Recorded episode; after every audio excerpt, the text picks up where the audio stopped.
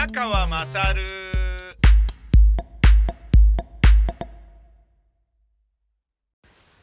お前の母ちゃん宮川まさるです。本日3月14日ホワイトデーなのですが、えー、トークライブありまして、今終わって家に帰ってきました。明日あのもう朝から、えー、収録撮影ありますので、それのセット替えをね、したり、除菌をしたりっていうのがですね、えー、一人でやるっていう作業をやりまして、あのーまあもうね、演劇やってるとやっぱ全部自分でやりますよね。うん、演劇やってると、当たり前ですけれど小道具作れなければいけないし、衣装、衣装も作れなければいけないし、大道具はね、男性だったら絶対にね、殴り持って叩けなきゃいけないし、平台もね、作らなきゃいけ、作れなければいけないし、パネルももちろんだし、照明の吊り込みもできなければいけないし、だから僕のようにね、脚立に乗るのが怖い高所恐怖症の人間とかはね、微妙ですよね。うん。だからもうあまりにも高いところはやってもらえますけど、紀ノ国屋ホールの、あのー十何メーターの脚立登るとかね、そういうのはね。だけどまあ別にあの5メートルぐらいだと僕も登れますので、で、やり方大体分かってますから、ちょっと高いと、一人がね、脚立が倒れないように、あのー重し代わりに脚立を支えるんですよね。そういうことやんないとなんですけどね。で、まあ、だそういうことやってるから、何も、あのー苦でも何でもないどころか、逆にあのね、劇団員の山ちゃん呼ぶと、山ちゃんをそれだけね、動かすことが、あのー彼をね、えーその感染の危険にさらすっていうことになるかもしれないし、僕と山ちゃんが触れ合うこともそれ接触になるから、だったらね、あの、できるんであれば僕が一人でやりましょうっていうことでやってるんですけどね。うん。もうあのー慣れっこですよね。うん。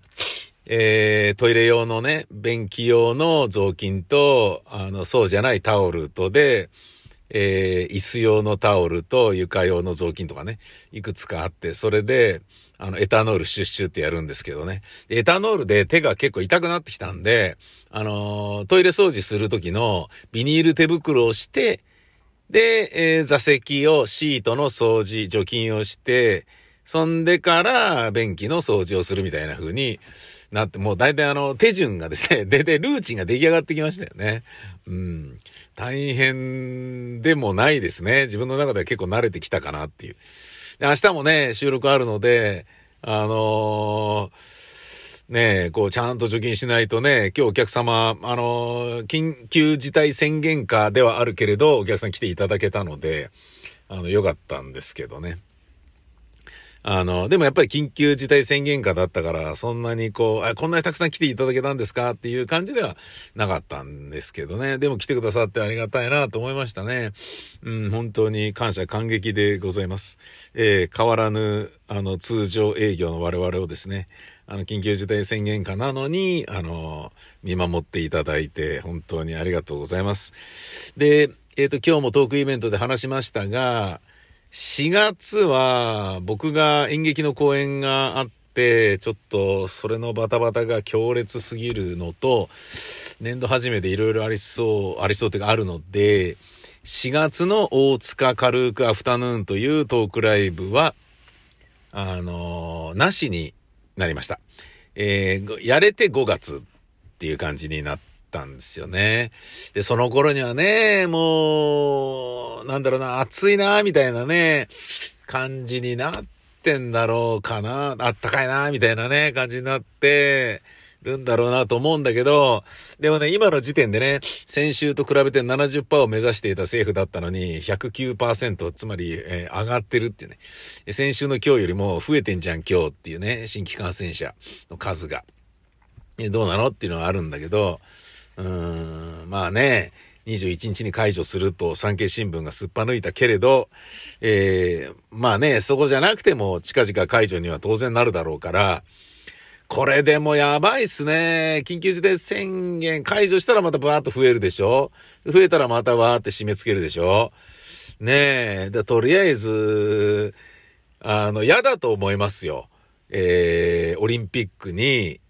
あの、出場する選手たちは、とりわけ、日本よりもちゃんとした、えー、あの対策を講じることができている国は、うん。ということで、東京コロナ日記をこの流れでやりますと、えー、日本よりちゃんとしてる国っていうのは44あります。120の国で、えー、ちょっと出したんですよね。うん、そういう組織が。えー、ランキング。えー、新型コロナの対応がちゃんとしてますランキング。1位はニュージーランド、2位がベトナム、3位が台湾、4位がタイ、5位がキプロス。であって、で、いろいろあって、13位にシンガポール、20位に韓国、45位に日本なんですね。120カ国でやって、で、これ中国入ってないんですよ。あのー、ちゃんとした数字出してんのかっていうのがまるで信憑性がないからってこともあると思うし、ちょっとね、あの、真に受けてそこでね、ランキングに並べて上位に並べるのも、あのなんだろうな、お人よしすぎるだろうっていうふうにね、ここの、ね、人たちも思ったんでしょうね。120だから、まあ、真ん中辺にはいるんですよね。で、えー、ビリの方に行くと、えー、ブラジルが98位。これがビリですか。うん。120カ国調べたけど、まあだから同着何位とかいうのがあるのかな97位、メキシコ。96位がコロンビア。94位がアメリカ。大体押しなべてアジアが優秀で、アメリカ大陸はアウトに近い様子っていう、そういうことみたいですね。うーん。えー、だからね、この45位の日本よりも上の44の国のオリンピックの選手は、えー、行くの嫌だなって絶対思ってるだろうね。45よりも下のブラジルとかアメリカとかコロンビアの人たちは、いや、45位の日本ならまあじゃあそんなに心配じゃないんじゃね？みたいな感じで来るのかな？わかんないけど。だけどね、選手村で、すっごいいっぱいコンドーム配られるらしいじゃないですか。それ考えると、うん、いろんな国の選手たちとね、会ってね、えー、競技の後に検討を称え合うようなことを、まあ、グータッチみたいなことだけにするにせよ、嫌だろうなと思うよね。でね、その濃厚接触やめなさいって言っている、あの大会なのにコンドーム配るってどうなのっていうこともね、問題になってるし、じゃあ禁欲でね、ストイックにやるのかっていうと、それもどうなのっっていうふうに思うよね。アメリカの看護師が辞めそう。国際看護師協会 ICN は、新型コロナウイルス感染症によりこれまでに少なくとも3000人の看護師が死亡したと発表しました。60カ国のデータに基づき算出したもので、全世界の死者数はこれをはるかに上回ると見られる。ICN は新型コロナウイルスのパンデミック、世界的な大流行の影響で、燃え尽き症候群やストレスで離職を考えている看護師は数百万人に上り、大量離職が起こる恐れがあると計画して、あ、警告している。いやー、そうでしょう。あるだろうなうん。やだもんね。頑張るのはいいけど、だって死にそうじゃん。ここで医療するとっていうふうに、アメリカの人たちはそれぞれ自分の職場で思ってる可能性があるよね。うーん、どうなんだろうなと。えー、コロナ関係ないですけど、ガガ様のメッセージ嬉しかったですね。あのー、311にレディー・ガガが送ってくれたメッセージが猛烈に嬉しかったですね。あのー、10年前の3月11日にね、えっ、ー、と、ニュースを見て、ガガ様はもうすごい、あの、心配してくださって、私に何かできることはないの？つって何度も何度も電話したのを覚えてますっていうね。そして最後に愛してますつってね、言ってくれて、ああいう人のね、うん、すっごい嬉しいよね。うん。そしてあの、かっこよかったですね、やっぱりね。あの、メイクから何からね。あのー、俺ね、レディー・ガガが、そんなにね、女性として、こう、モデル体型でもなくて、身長もそんなに大きくないんですよね。160あるかないかぐらいだったでしょ、確か。ねで、ウエストがくびれて足が細くて長いとかっていうわけでもないんだけど、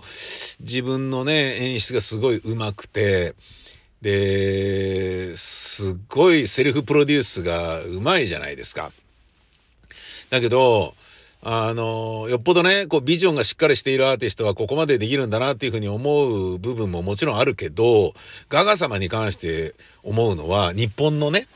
あのね、まあ日本にもね、いろいろそういう近い女性の方とかいらっしゃいますけど、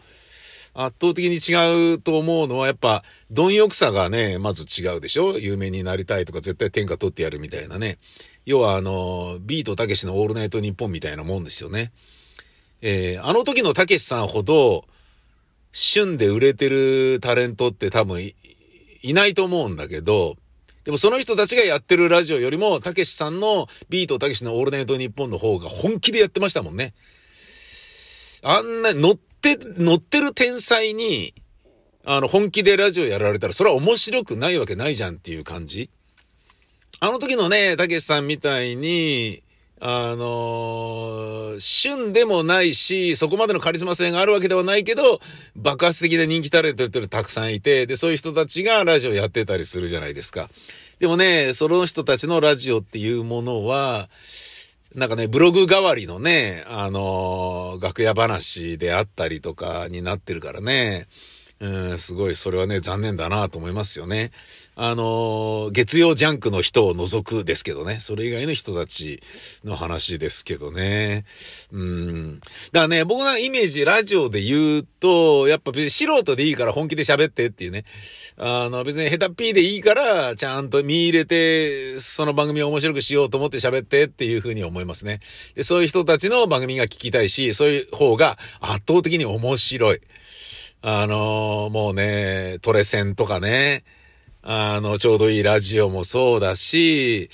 だから、あのね、鬼玉の後番組のね、藤井ページがね、なんか、なくなっちゃうのとかね、すごい残念だなとかね、いろいろ思いますよね。うん。まあ、あの、いい加減にやってるようで、えー、そうでもない、えー、なんだろうな、クオリティの人たちもいるんですけどね。メッセンジャーとかね。すっごい面白い。けど、でも、いい加減にやってるように聞こえるようにするとかいうのが、うまいな、みたいにね、思うんですよね。メッセンジャー、相原さんとかね。えー、そういうような、あのー、ことで言っても、レディー・ガガはガンガンに自分を売り込むのもうまいっていうのがあるんだけど、でももう根本的に根本的に日本とかと圧倒的に日本の誰かとね、比べたとしたときに、あの、日本でもいるじゃないですか、不思議ちゃんとかね。あと、自分でもアーティスティックなことをやってるとかね。セルフプロデュースがうまいとか、衣装とかそういうのも自分で考えていいね、あの、いろいろやってる人とかいるけど、圧倒的にレディー・ガガに関して思うのは、あのー、歌がうまいよね。もう本当にあの、チープな言い方で申し訳ないけど、本当に歌がいい。でしょ。ねえ、それはトニー・ベネットとやってあれだけ堂々と、かっこいいもんね。うん、あんだけやられたらね、惚れちゃうよね。その人がね、愛してますつってね、あの、投げキスして、ふってやってくれたらキューンと来ちゃったもんね。あれでもう本とガガ様大好きになったなうん。海外の話で言うと、鯉を食べないことを不思議に思う中国人。ある中国人の男性が、日本の川には鯉が泳いでいるのに、誰も食べようとしない。なんでなんだ？みたいなね。鯉を食べますからね。中国人はね。普通に。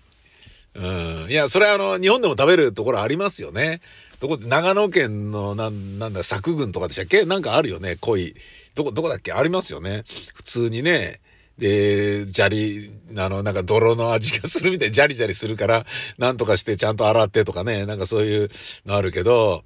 うん、でも、食べるところは食べますよね。うん。だから、食べる食べないで言うとね、俺がね、スペインに行った時に、うさぎの肉をね、空港でね、あのー、なんか、売店で売ってたのを見て、ええー、と思ってね、コネホって書いてあって、え、コネホって、えー、うさぎのことじゃねえと思って、あらららら、あ、食べるんだってちょっとドキリとするよね。で、中国人は牛ガエル普通に食うでしょ？俺もそれ、これカエルだけどお食べっつって出されて、えって、やっぱちょっとうって思う部分がある。ねえ。まあそれで言うならね、アグネスちゃんが日本に来た時に、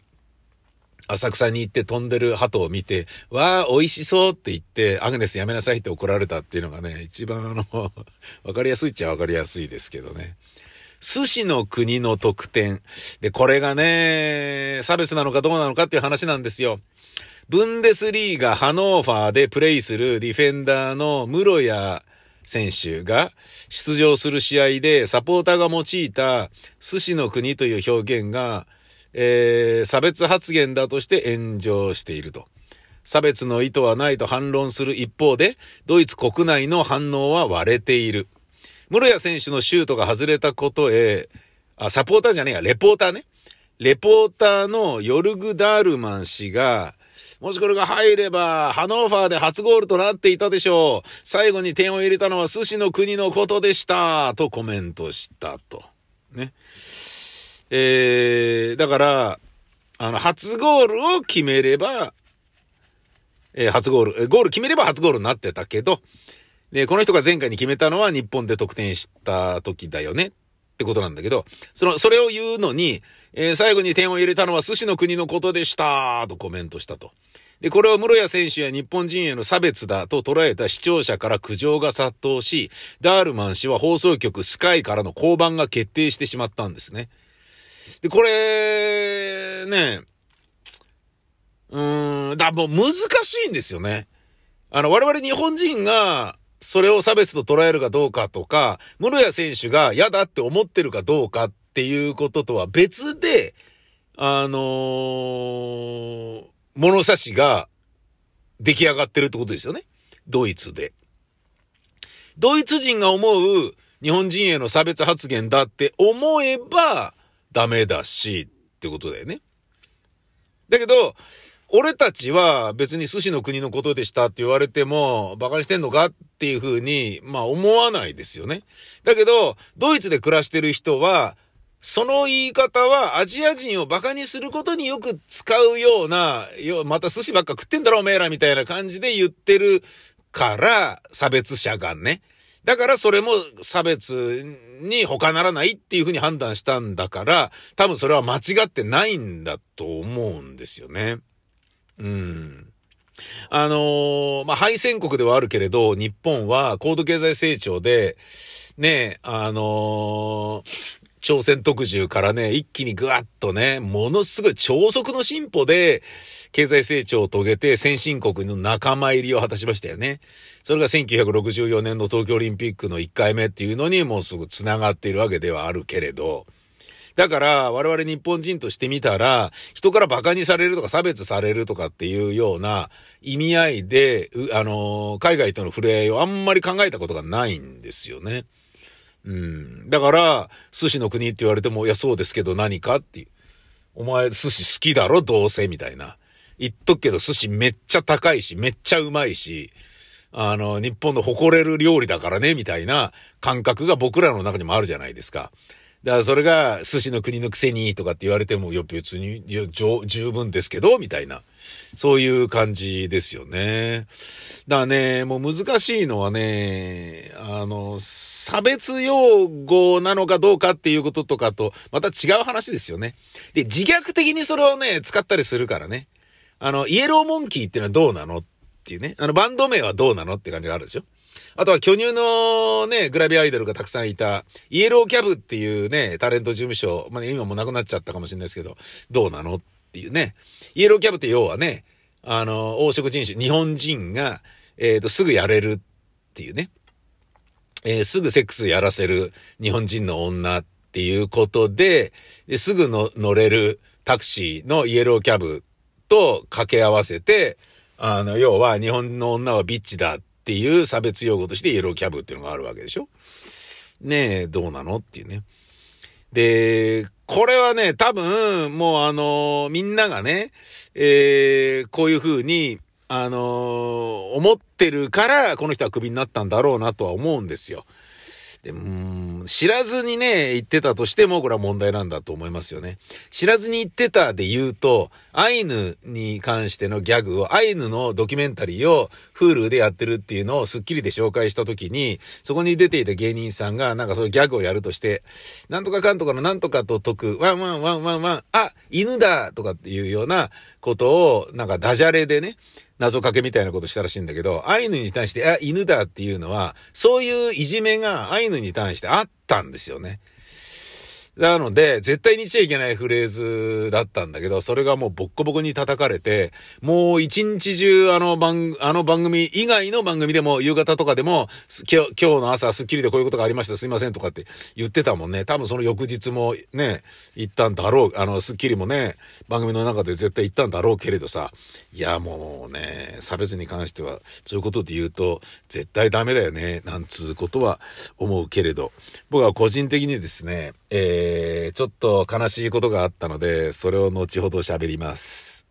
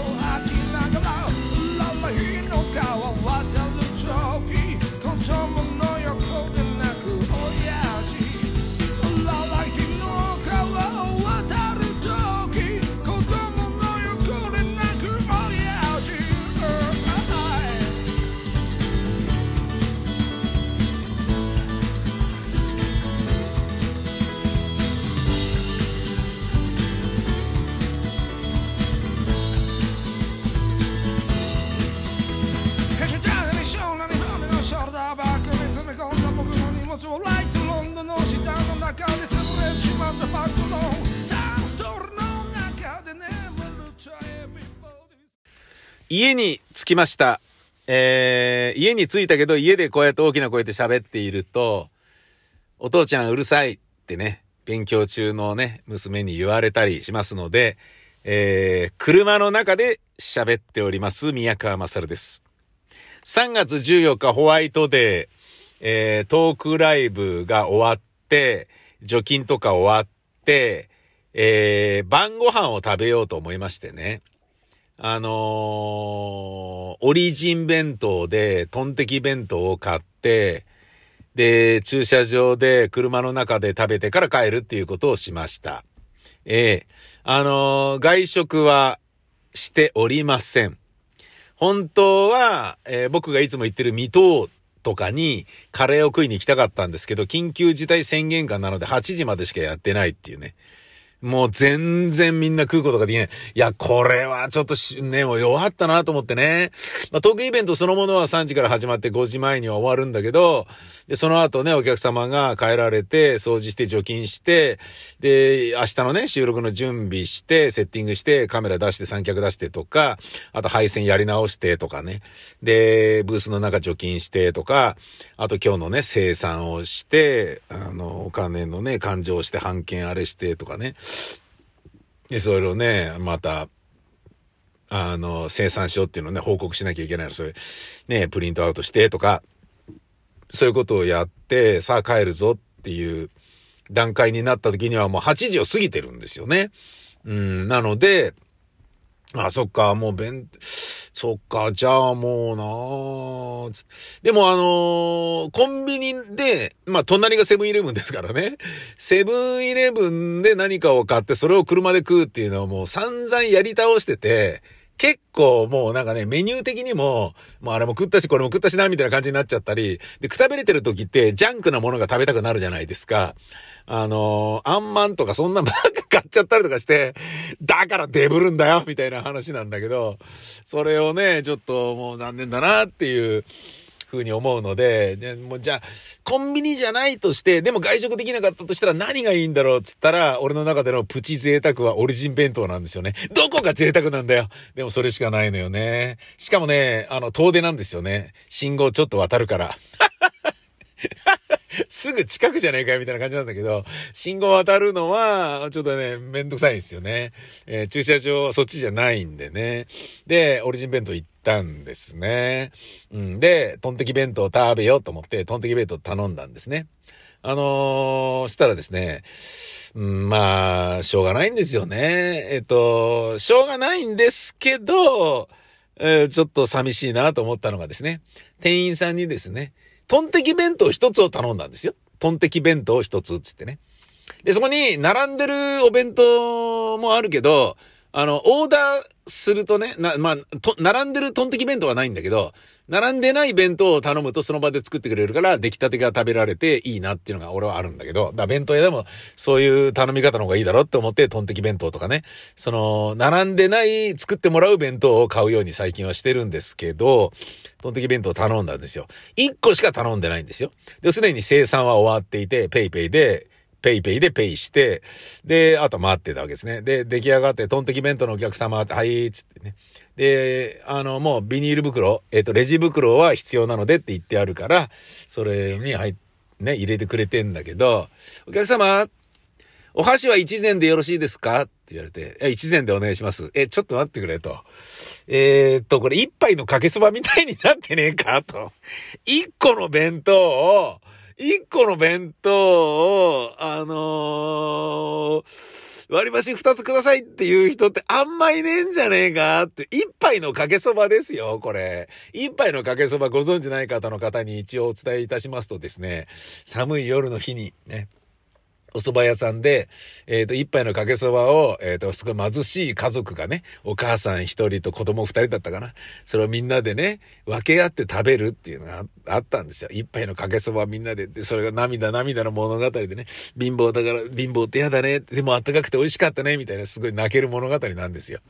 あの、それかって話なんですよ。一杯のかけそばかと。俺は一人しかいないのに、俺が誰か連れては別ですよ。まだね。その一杯のかけそばみたいに子供二人を連れてて、指くわえて、父ちゃん腹減ったよとかって言ってたら、あの、お箸一膳でよろしいですか？って言われてもしょうがないなと思いますよ。だけど、俺そのものは一人なのに、あのー、お前貧乏そうだから、お前貧乏な子供がいそうじゃねえかみたいな感じで思われてるのか、何なんだっていう。あの、それ全員に言ってるんだとしたらそれ絶対やめた方がいいぜだし、俺がみすぼらしいから言ったんだとしたらそれはそれで俺に失礼だぞっていう、いろんな意味でどの道お前アウトだぞみたいな、そういう感じでしたよね。うん、弱っちゃったな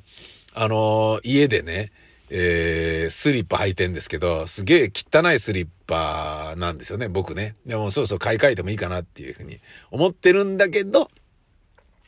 玄関にそれがね、あの、僕のスリッパー置いてあって、で、先日終わった、あの、雨漏り修繕の業者さんがね、あの、まあ、職人さんが終わって帰られて、で、そのね、まあ、営業の人が来て、じゃあちょっとあの、研修、いや、終わったっていうね、検査週の、えー、収めるのね、研修で、サインいただきたいんですけど、つってね、サインをする。で、帰り際に、どうもじゃあこれで、これにて終了、完了となります。ありがとうございました。どうもお世話になりました。つったらね、玄関にある俺の汚いスリッパを見、スリッパを見て、あれ？あれもしかして、これ、この履物、うちの職人が忘れてきましたか？って言って、いや、あの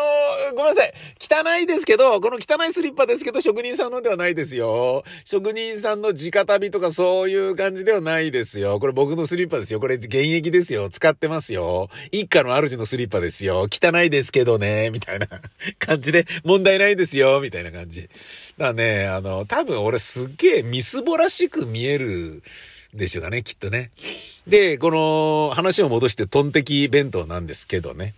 あの、うまかったんですよ。うまかったんだけど、なんかデジャビュー感がね、あったんですよね。あれ？デジャビューっぽいのは気のせいだよな。いや、でもうまいな。うまいうまいうまい。ってね？食べ終わって、で、車乗って運転しながら思ったんですよね。あ、ちょっと待てよと。えー、開場する前に、トークライブのお客様が、えー、宮川さん、これ差し入れって言って、カツサンドとホットコーヒー持ってきてくださったぞと。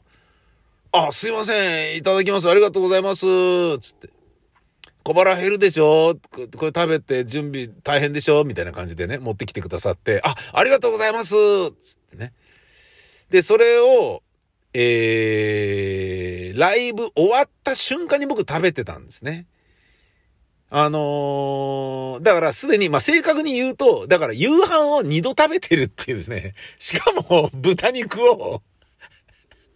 2時間おきぐらいに食べてるっていうですね。何やってんのっていう。で、デジャビューか？じゃないだろうっていう。デジャビューっていうのは既視感、すでに見たことがあるような気がするだけで、二度目ではないのがデジャビューじゃないですか。実際に二度目だから。豚ばっか食ってるだろう。それは豚にもなるだろう。デブるだろうっていう、そういうお話なんですよね。えー、一杯のかけそばみたいになぜか弁当一個買っただけなのに、あの、お箸一膳でよろしいですか？って言われる。悲しいなぁ放送局にね、出演者として、デイリー番組の出演者として放送局に行ったのに、見た目で、ありがとうございます、納品ですか？って言われ続けてきた。業者っぽいんだよね。納品ですか？って言われるっていうね。もうね、おかしいんだよ。いや、それは、それで別にこうやってね、おしゃべりのネタになるからいいんだけど、一番悲しいのはさ、納品ですか？って言った時に、後ろの方でバカ出演者の方だとかなんか言って、